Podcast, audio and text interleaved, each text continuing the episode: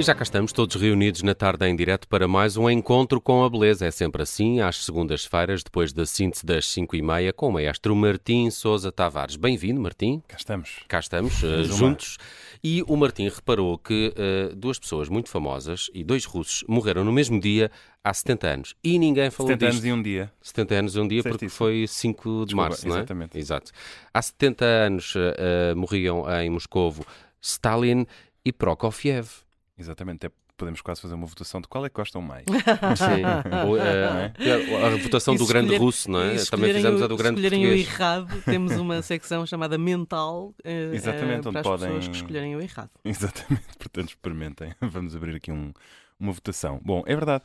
Mas antes de morrer, nascia em 1891 no distrito de Donetsk, na Ucrânia, que hoje em dia todos conhecemos bem, sabemos onde fica, este pianista e compositor absolutamente prodigioso, eh, a quem nós hoje chamamos compositor russo, porque eh, na altura a Ucrânia não era mais do que uma república soviética do, do RSS, mas que hoje já vamos ver, eh, à luz daquilo que são os acontecimentos recentes, é um nome que está a ser um bocadinho disputado no mundo da música clássica e não só. Antes disso, ele é, eh, no princípio do século XX, um tipo, um modernista bastante revolucionário, um bocadinho chocante, mas, mas tão brilhante e tão genial que, quando se dá a Revolução de Outubro, ele decide que aqu- aquele país deixou de ser um país para a música. Pelo menos agora, nos próximos anos, tão cedo não voltam a querer investir em, em compositores e conservatórios, têm outras coisas para fazer.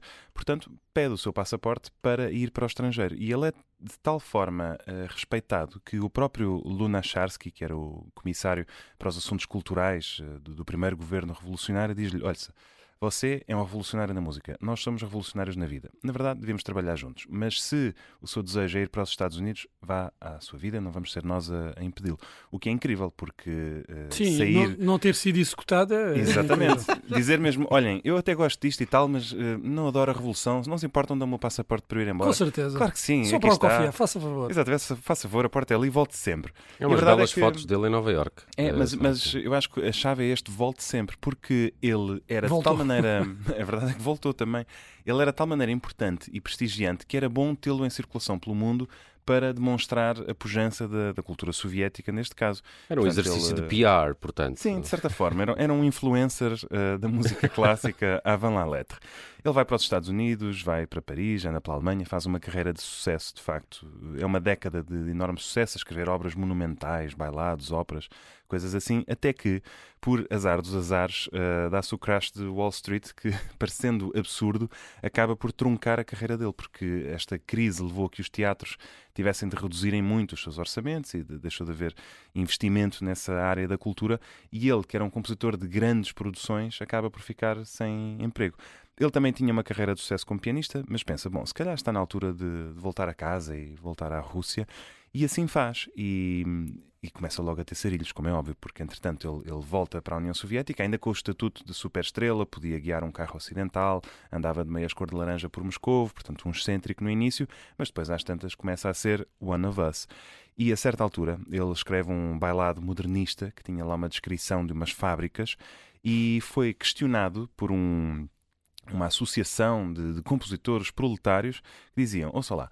eh, Estas fábricas que você aqui descreve são fábricas ocidentais, onde o operário é um escravo, ou são fábricas soviéticas, onde o operário é um mestre? E ele diz: Bom, isto, isto são temas políticos, na verdade a música não quer dizer grande coisa, mas eu acho que são fábricas soviéticas. E eles dizem: Ah, é?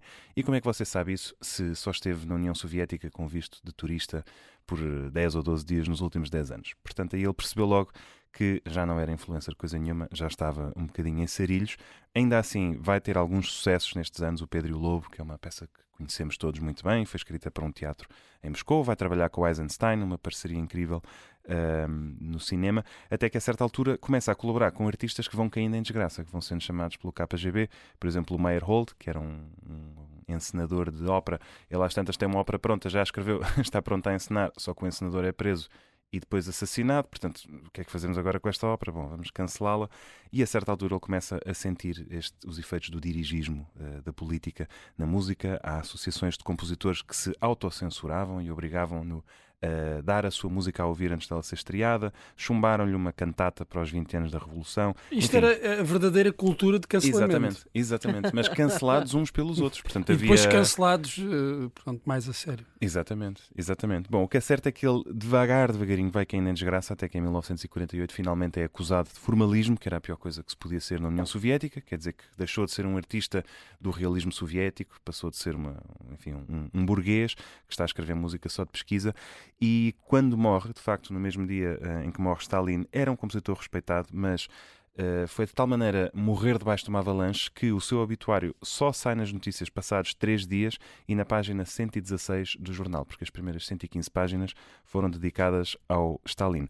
Não havia músicos para tocar no funeral dele, não havia flores disponíveis, só 30 pessoas é que foram ao funeral e, como não havia músicos, usaram um gravador que tocou a marcha fúnebre do bailado Romeu e Julieta, que é uma tristeza enorme pensar que este homem morreu uh, e foi enterrado com um gravador a tocar a música dele. No entanto, do mesmo bailado, vamos ouvir a cena da Dança dos Cavaleiros, que é só a música mais épica que vão ouvir em toda a semana.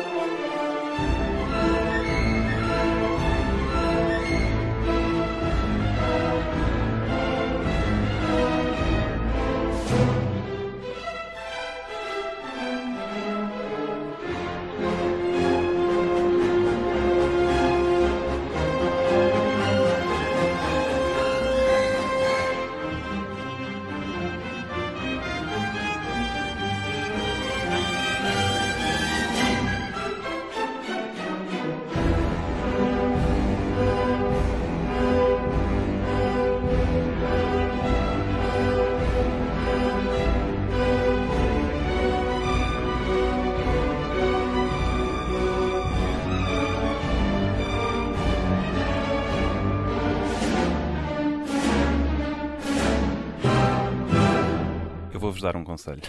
Nunca lavem a louça a ouvir esta música. Porque Vai, Então, Saltam pratos. vai, não, vai, vai tudo esborrachado contra a parede, não é? Não se sentem super-heróis ou gigantes, não sei. pá, É sim, com vontade de é invadir a Polónia. não é? Por exemplo, Quando dizia- Quando como dizia o. Primeiro sento-me em Gotham City, eh, Ok. não é? Num- numa cena qualquer do Batman. eh, Sério? Sim. Porquê? Porquê? Porque eu acho que. Porquê? tu Explica. conhe- primeiro, eu acho, não tenho a certeza, mas eu tenho a ideia que já foi usado um, um certo desta música num- numa cena do, de um Batman. Ok. Não. Ah, mas não, não, não garanto a 100%, mas eh, do que pesquisei pa- pareceu-me, eh, falava de facto do, do Romeu e Julieta Uhum. eh, e vi lá qualquer coisa sobre, sobre o, o, o Batman. Ma- Mas, i- isto entrou, entrou um bocadinho numa pergunta que eu tinha que tu conhecerás, e eu não conheço a hora do Prokofiev.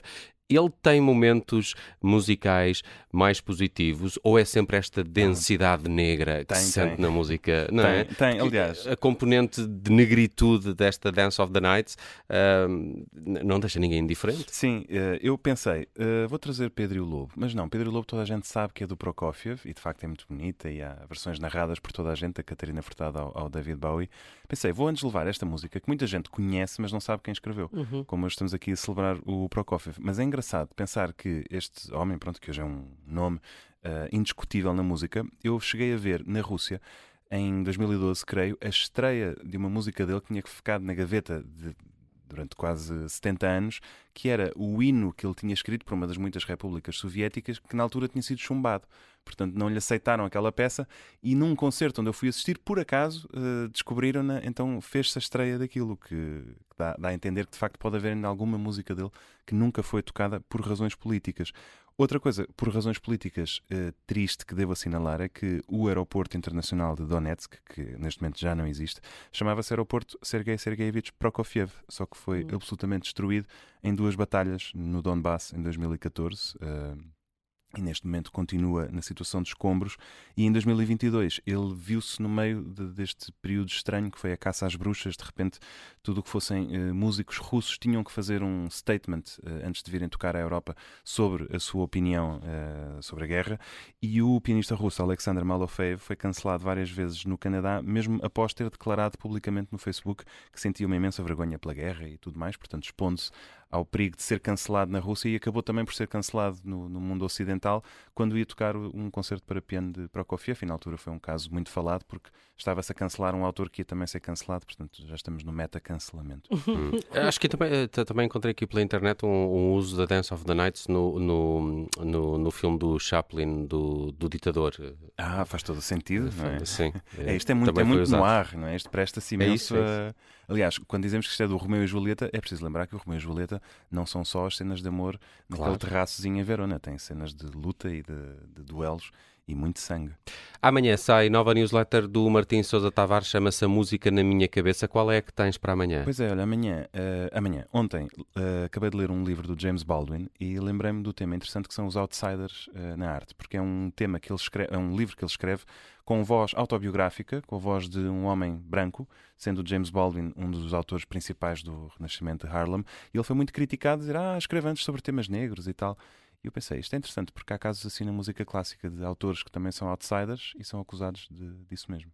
Amanhã fica disponível no nosso site a música na minha cabeça do Martim Sousa Tavares e de hoje a uma semana temos novo encontro com Sempre. a beleza aqui e na duas tarde semanas ainda. também. É, ainda bem, está confirmado. Um abraço, Martim, obrigado. Abraços.